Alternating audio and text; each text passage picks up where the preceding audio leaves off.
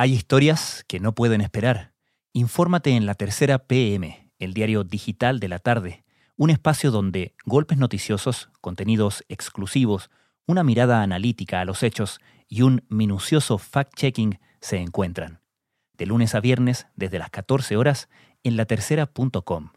La Tercera, más que un diario la trazabilidad en la región metropolitana era donde se había disminuido mayor el número de casos que no se contactaban. La trazabilidad tiene que ver también con el número de casos. En el caso del funcionamiento de estos call centers, a veces puede que no den abasto. Tenemos el número telefónico del caso, del RUB y toda la información personal y nosotros hacemos posteriormente un seguimiento, lo llamamos por teléfono. Estos call centers son bastante esenciales principalmente para poder seguir aquellos contactos de aquellos casos que han resultado positivos por COVID-19.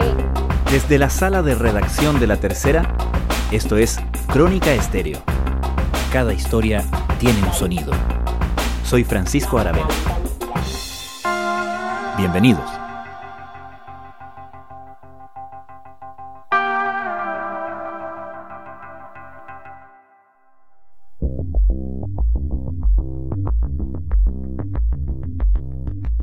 Para el coronavirus no hay vacuna aún y mientras no la haya, la mejor manera de combatirlo, además de la prevención, es seguirlo, aislarlo, limitar sus posibilidades de propagación o al menos su velocidad. Al saber dónde y con quién ha estado una persona que ha resultado positivo en un test PCR, podemos trazar la ruta que ha seguido para así cortar la cadena de contagios, testear a quienes podrían estar contagiados y aislarlos. Según el criterio de la OMS, el rastreo de contactos requiere realizar un seguimiento diario durante 14 días desde el último punto de exposición de las personas con COVID-19. Es obviamente una pieza central en la estrategia diseñada por el gobierno como parte del programa de desconfinamiento paso a paso. En concreto, eso se traduce en un trabajo de cerca de 6.000 operadores telefónicos en todo Chile quienes llaman a los contagiados y sus cercanos y alimentan las bases de datos con las que las autoridades decidirán qué comunas avanzan o retroceden de fase. En este episodio de Crónica Estéreo visitamos uno de esos centros de llamadas y conocemos cómo y quiénes se encargan de esta parte del trabajo. El informe es de nuestra productora Melisa Morales. Mira, el espacio es una empresa que anteriormente trabajaba como call center y entonces la instalaciones es como una bodega de call center, por así decirlo, un espacio muy grande. Tiene dos pisos y trabajamos separados por un puesto entre medio. O sea, están todos los computadores instalados en cada cubículo, pero los operarios ubican cubículo por medio, para que así quede una distancia considerable entre cada uno, que es más de un metro y medio, para evitar el contacto igual. Esta es Camila Bernal, supervisora de uno de los cinco call centers de trazabilidad del Ministerio de Salud que hay en la región metropolitana. Hay cuatro call centers con operadores que deben llamar por teléfono a todas las personas que dan PCR positivo, el caso índice, para saber con qué otras personas han estado cerca en las últimas semanas, los contactos estrechos, si vieron a alguien en el trabajo, las personas con las que viven o si tuvieron alguna visita. El caso índice le da al operador telefónico la información de sus contactos estrechos, principalmente nombre y teléfono. Esa información queda en línea para que en el call center donde trabaja Camila Bernal, en la comuna de Ñuñoa, llamen a los contactos estrechos y les avisen que estuvieron con alguien que tiene el coronavirus. Entonces, lo que hacemos es poder contactar a estos contactos estrechos en el menor tiempo posible y darle las indicaciones que, bueno, son personas que están en riesgo porque tuvieron un contacto estrecho con un caso índice que puede ser confirmado o probable y que deben guardar la cuarentena correspondiente. Le hacemos una recopilación de datos personales y también asociados como a su sintomatología. Fue un trabajo bastante pesado, pero que en el fondo igual se ha construido con la ayuda de todas las personas que hemos trabajado ahí, así que igual es, es como grato. Un trabajo nuevo para todos, que han ido construyendo a medida que ha avanzado la pandemia. Camila Bernal es estudiante de terapia ocupacional y en mayo había postulado a través del MinSal para trabajar en los equipos de controles de las aduanas sanitarias. y luego como de dos semanas y media más o menos me llaman, pero me llaman de Ceremi. Y ahí diciéndome que necesitaban hacer un nuevo proyecto, que era un nuevo trabajo de alerta sanitaria que iba a ser la instalación de call center para hacer trazabilidad de datos. Al principio igual fue como call center, yo no tenía experiencia en call center y tampoco sabíamos muy bien cómo iba a ser el tipo de llamada que íbamos a hacer, o sea, no, no tenía antecedentes de nada, solamente sabíamos que íbamos a llamar. Y en una primera instancia sí, sí me llamó la atención, porque igual en la época que estábamos, encontrar trabajo era súper difícil, entonces tampoco me iba a poner como a, a, regodearme en lo que me estaban ofreciendo. Y fue, por ejemplo, un día martes de una semana a fines de mayo, y al día martes siguiente, ya el 2 de junio, estaba en el primer día ahí enseñar tú. Fue de un momento a otro, entonces ahí partimos desde cero, implementando planilla, implementando datos que había que preguntarle a la gente. Como Ministerio de Salud, como autoridad sanitaria, dentro de nuestra estrategia de testeo, trazabilidad y aislamiento, que está dentro del plan paso a paso para poder seguir avanzando. Los trazadores son pilar fundamental de la estrategia del gobierno TTA, testear, trazar y aislar. Esta tarea es fundamental porque además de hacer la trazabilidad oportuna de los casos índice, además de sus contactos estrechos y casos probables, también podemos identificar a aquellas personas que no pueden realizar el aislamiento de manera adecuada para poder trasladarlos a residencia sanitaria. Uno de los indicadores que observa el plan paso a paso del gobierno que busca desconfinar las comunas gradualmente es la cantidad de casos que son trazados. En el último informe epidemiológico, entre el 25 y el 31 de julio, en la región metropolitana contactaron al 80% de los casos. Ah, ya, tu tío salió positivo. Ya, perfecto. Ya, en este momento entonces no voy a consignar que, que vas a una residencia. Ya. Eh, ¿Tienes a mano los números que te dejé de, de la residencia? Perfecto. ¿Me podrías repetir el número? Eh, mi nombre es Sebastián Braulloa. Eh, bueno, ahora estamos en la dependencia de la Universidad Central de Chile, en Eizaguirre RTC01, y estamos trabajando para el Ceremi de Salud y el MinSal también. Y yo soy profesional de la salud, soy psicólogo, entonces contratado por el MinSal para hacer este trabajo de trazabilidad, lo cual lo hacemos con, con casos confirmados de COVID positivo. Tenemos un número telefónico de los casos, el RUB toda la información personal y nosotros hacemos posteriormente un seguimiento, lo llamamos por teléfono y vemos su información personal, eh, los síntomas, si está haciendo un aislamiento efectivo una cuarentena efectiva y de tal caso de que no pudiera ser así, nosotros también estamos encargados de gestionar su residencia sanitaria. Así que nuestro trabajo es como el primer paso para después hacer el seguimiento de los contactos y el reconteo de los casos positivos dentro del, de la región metropolitana en este caso. Este call center fue inaugurado la semana pasada. Funciona con 78 operadores que esperan ampliar a 260. En la región hay un total de 1.050 trazadores y en todo Chile son 6.000 los que van siguiendo de cerca los 2.000 casos diarios nuevos que estamos teniendo en el país y a todos sus contactos estrechos. Son un montón de llamadas las que hay que hacer y no son llamadas fáciles. Mira, hay distintos casos. De hecho, hay gente que es muy reacia o que se rehúsa mucho a dar información, cree que como este es un juego, que la están estafando, que igual es súper bueno, igual desconfiar un poco, pero en este caso nosotros nos presentamos que somos del Ceremi de Salud, que somos profesionales de salud, damos nuestro nombre, nosotros nos presentamos primeramente antes de establecer la entrevista o la, o la llamada telefónica. Y claro, hay casos que igual se necesita contención un poco, por así decirlo, psicológica o de salud mental, porque hay gente que, claro, ha tenido casos fallecidos o la misma por ejemplo, el caso índice está hospitalizado y me contenta la hija, entonces igual hay un trabajo de todo tipo, tanto de recolectar información como de contención y, y de seguimiento, entonces un trabajo que al final es multidisciplinario, por así decirlo. Tienen una doble función, contención, además de trazabilidad, contención que no está dentro del protocolo son cosas que igual uno va haciendo porque se va comprometiendo igual con el trabajo y porque va viendo las necesidades de la gente. Entonces, dentro de lo que podemos ayudar, creo que igual es un buen aporte claro, uno dice ya, la gente que trabaja en los hospitales, en los centros asistenciales, igual para ellos debe ser algo único, estar como atendiendo tanta gente todos los días, salvando vidas, perdiendo vida, eh, la parte emocional es súper fuerte ahí, pero nosotros por otro lado que estamos hablando con personas, hay personas que a veces tienen problemas súper reales que tampoco se visibilizan mucho,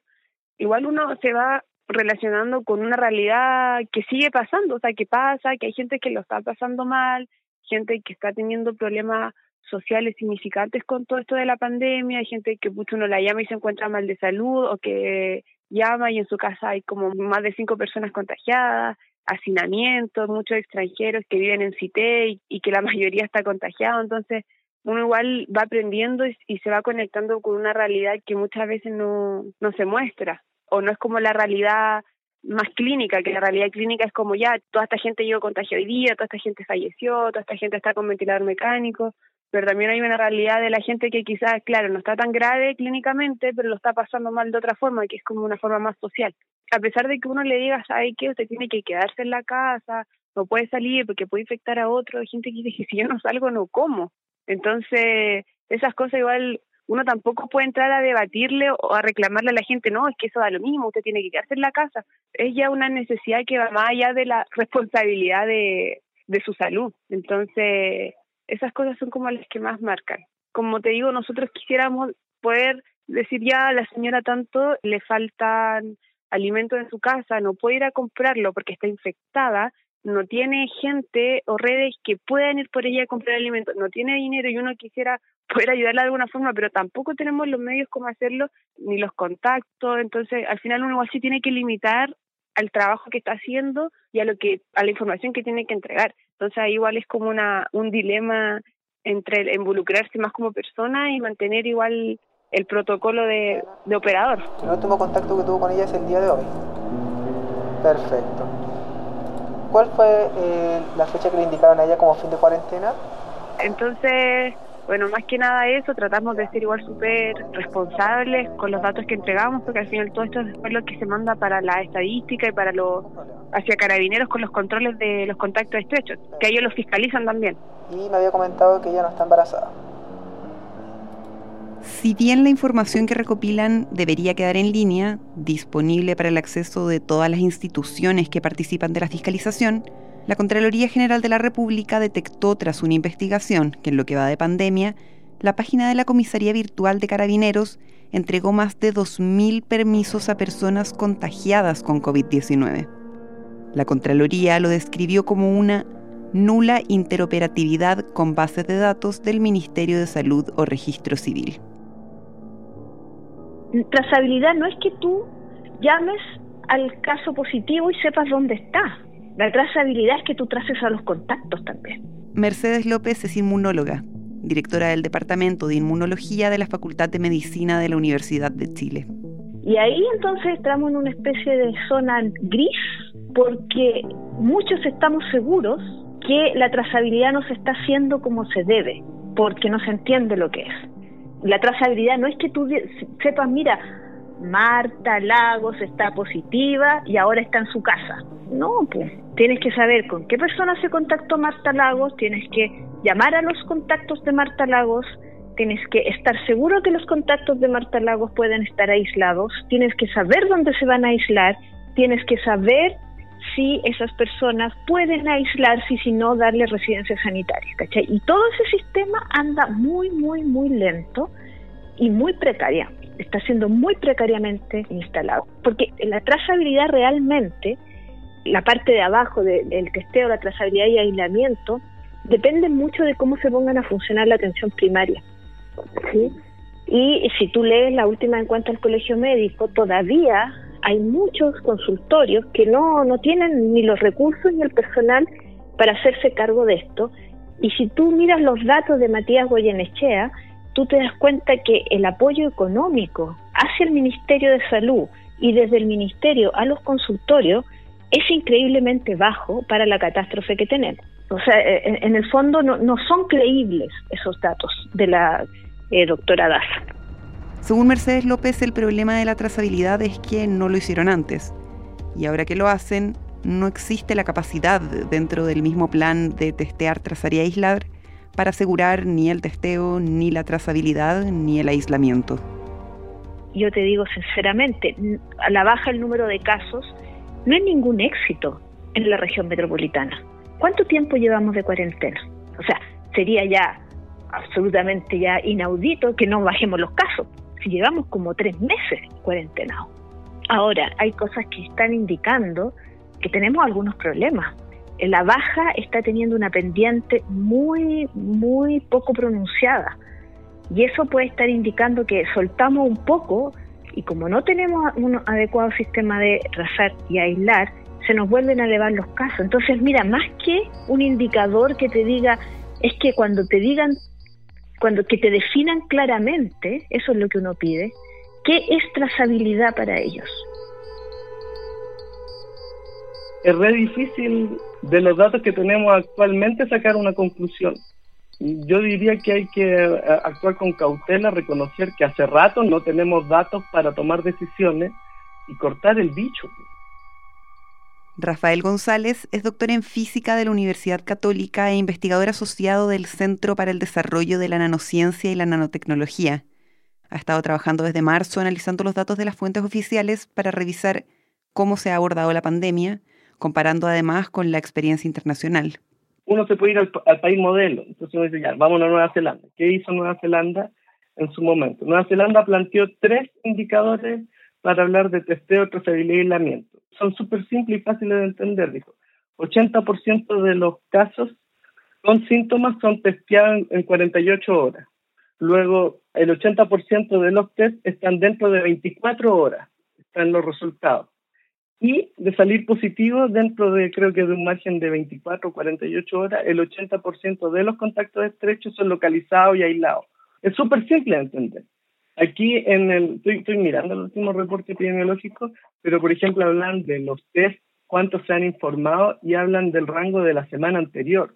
Entonces como bien oscuro y difícil de discernir qué están hablando. O sea, si uno plantea TTA, lo primero que tiene que hacer es encontrar rápido a los casos. Y lo que plantean algunos otros colegas es que lo fundamental es evitar potenciales contagios. Entonces, lo que puede ir primero, antes que testeo incluso el aislamiento, planteó una colega, Muriel Ramírez, me decía que ella cree que tú encuentras a una persona que es sospechosa, sintomática o, en alguna condición o tuvo un contacto estrecho y partes por aislarlo, buscar sus contactos y a la vez ya le hiciste el test. Pero el resultado del test se va a demorar el tiempo que se demore, pero entre tanto tú ya lo tienes aislado, porque no hay ningún chiste que te llegue una semana después que fue positivo y la persona en este negacionismo sigue funcionando como que no, estuviera contagiado y puede generar muchos nuevos contagios. Claro, mira, te explico un poco. Desde que tú sientes los primeros síntomas, hay un periodo, un periodo de contagio latente que va desde dos días a tres días atrás, ¿ya? desde los primeros, los primeros días que sientes los síntomas. Sí, me gusta mucho. Creo que es una labor que es muy importante, bueno, lo hacemos entre todos yo como, como trazador y la persona como caso, entre todos hacemos la labor conjunto porque si yo no tengo esa información o el caso no, da, no me da información, al final quedo cojo yo. Pues, entonces, si los dos hacemos una buena labor, al final nos, ayudamos entre todos. Si los dos hacemos una buena labor, al final nos, nos ayudamos entre todos. Hoy los operadores están trabajando con sistema de turnos de 2x2, dos días en el call center, dos de descanso en la casa. Así pueden rotar turnos para trazar de lunes a domingo. Es un ambiente laboral particular. Como el vínculo que se puede crear entre los operarios, igual ha sido súper escaso. O sea, con todo esto de la distancia social, las normas que tenemos allá, que no se puede estar a menos de un metro de la otra persona. O sea, obviamente igual se genera buena onda y espacios de conversación, pero no de la forma tan normal como en cualquier lugar de trabajo. O sea, la distancia se mantiene, y alguno en sus momentos de break quiere fumar, no lo puede hacer en grupo, no pueden ir todas a sentarse a tomar un café juntos, se pueden sentar solamente dos personas por mesa con la distancia correspondiente y para conversar tienen que sí o sí estar con mascarilla. Igual a veces se critica mucho, pero en el fondo igual se están haciendo cosas súper grandes y se están haciendo grandes esfuerzos para poder frenar esto. Y ojalá todos pudieran como darse cuenta un poquito de que en verdad hay gente que estamos trabajando y que estamos comprometidos con que esto frene en algún momento y, las personas que estamos trabajando en eso estamos poniendo todo nuestro compromiso, nuestra responsabilidad para hacerlo de la mejor forma. Perfecto. ¿Tienes alguna duda al respecto? ¿Disculpa? No, e- ellos no resultan contagiados. Deseo lo mejor y que tengas una excelente tarde y una pronta recuperación. No, hasta luego. Que tengas una excelente tarde. Chao, chao.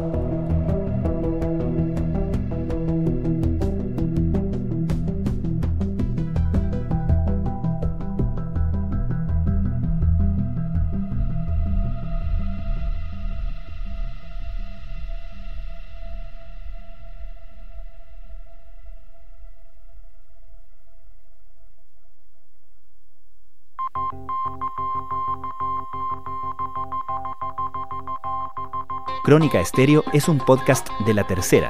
La producción es de Rodrigo Álvarez y Melisa Morales. Y la edición de quien les habla, Francisco Aravena. La postproducción de audio es de Michel Poblete. Nuestro tema principal es Hawaiian Silky de Sola Rosa, gentileza de Way Up Records. Nos encontramos pronto en una nueva edición de Crónica Estéreo. Les recordamos que todos nuestros episodios están disponibles en latercera.com, Spotify, Apple Podcasts, Google Podcasts y donde sea que escuchen sus podcasts.